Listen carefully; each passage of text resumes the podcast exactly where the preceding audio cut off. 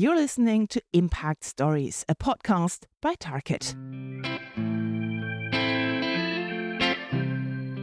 As a leader in the flooring and sports surfaces industry, Tarkett wants to have a positive impact on its customers, its teams, and the planet. Impact 2027 is their strategic plan that will guide them for the next four years. During the next few episodes, I will dig deeper into transformations through impact and get the unique perspective of some of Tarkett's employees who play an essential role in implementing Tarkett's strategy. Hi, my name is Lisa, and today we are going to talk about the people that are at the heart of Tarkett's activity and strategy. And for that, I'm joined by Sandra Bianchi and Aleksandar Velkiewicz. Without further ado, let me call our guests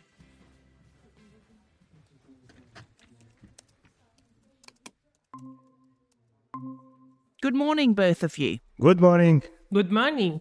So, Sandra, you work in Toulouse in southern France, and Aleksandar, you are based in Bačka Palanka in northern Serbia. Can we start with a short introduction? Do you want to go first, Sandra? Oh, yes. Uh, good morning. I'm a wife. I'm a mom of a beautiful dog. and I'm a aeronautical engineer. I've worked for a wide range of multinational companies in different sectors in uh, aerospace, automotive, energy, and packaging. I joined uh, um, Tarkett uh, at the end of 2021, meaning one year and a half ago, as a group WCM Industry 4.0 director. And what about you, Aleksandar? What do you do?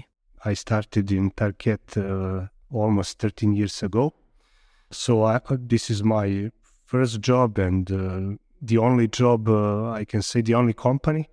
Uh, I passed through the different kind of position through the production, mainly through the R and D, and right now I'm leading the business unit uh, for vi- vinyl production.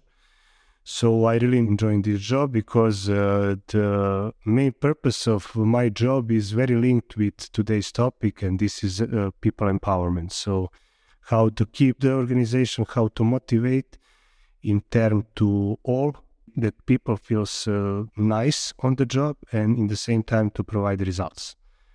All right. Well, let's talk about that part of the strategy impact 2027, the pillar that is, as you said, the topic of today's podcast. How Tarkett empowers its teams so that they can be high performing. Sandra, what does that mean to you? How does it work, empowering people? I personally define empowerment as the ability to provide uh, purpose, motivation, and direction to people while uh, having uh, a positive work environment. I can see this on through five key elements. The first is to set expectation. So define the scope, the objective, the the goal establish also the accountability for the team with clear role and expectation and set the deadline and milestone. But then let them the team to decide how can reach this milestone. The second point is around encourage the knowledge sharing and the transparency in the team. Another element is to make decision put really emphasis in what the team propose, help them to analyze quickly, to foster the relationship by connecting the teams to expand their perspective so they can really make uh, this decision. Learn and celebrate. Mistakes are part of the journey. Mistakes are okay, but what do we learn? How can we repeat the success to avoid to make again and again the same mistakes? And last but not least is the communication. Communicate because it really is important to share the vision, the objective, the action, and also to give meaning and provide and get feedback, good or bad, in a honest way. Well, thank you so much for the overview of this part of the strategy, Sandra. Aleksandar, maybe you could give us more details on how this translates on the shop floor. This strategy, in one word, is uh, really taking care but strategy is really oriented to the planet, to the customers, to the people, and with final scope to really taking care and to have a really positive impact. So, uh, how that is translated to the operations and to the field, it's uh, very easy. So we need to take care about our people uh, on the shop floor. Uh, our people is operators, our people are technician, engineers, so everybody who is uh, inside of the organization. And uh, that's mean that we, as Sandra mentioned several times, communication, communication, communication. We should be there to communicate, to ask, and to try to find a solution. And could you give us a concrete example of, you Yeah. know, what kind of problems you have encountered? Yeah, I can say that uh, during to this uh, WCM journey, we had a lot of example, but the last one was uh, practically job uh, where operator handling uh, boxes and uh, it's not so ergonomic uh, for himself. So he do that uh, thousand of times uh, in the shift. So together we uh, imagine the solution. I can say how it can be done by some very small lift, uh, and uh, practically we totally avoid the handling of the boxes with just very small transport tape, which use uh, gravity, and operator finally was first in much more better ergonomic position, and second one is much more productive because he can do more packaging comparing to the previous one. So it uh, seems very simple. It's, I can say, very cheap, but on the other side, you give us extra result. Okay, uh, can we just go back one notch? Can you explain what WCM means in case someone doesn't understand? So this is work class management uh, using uh, in operation, so in mainly in production.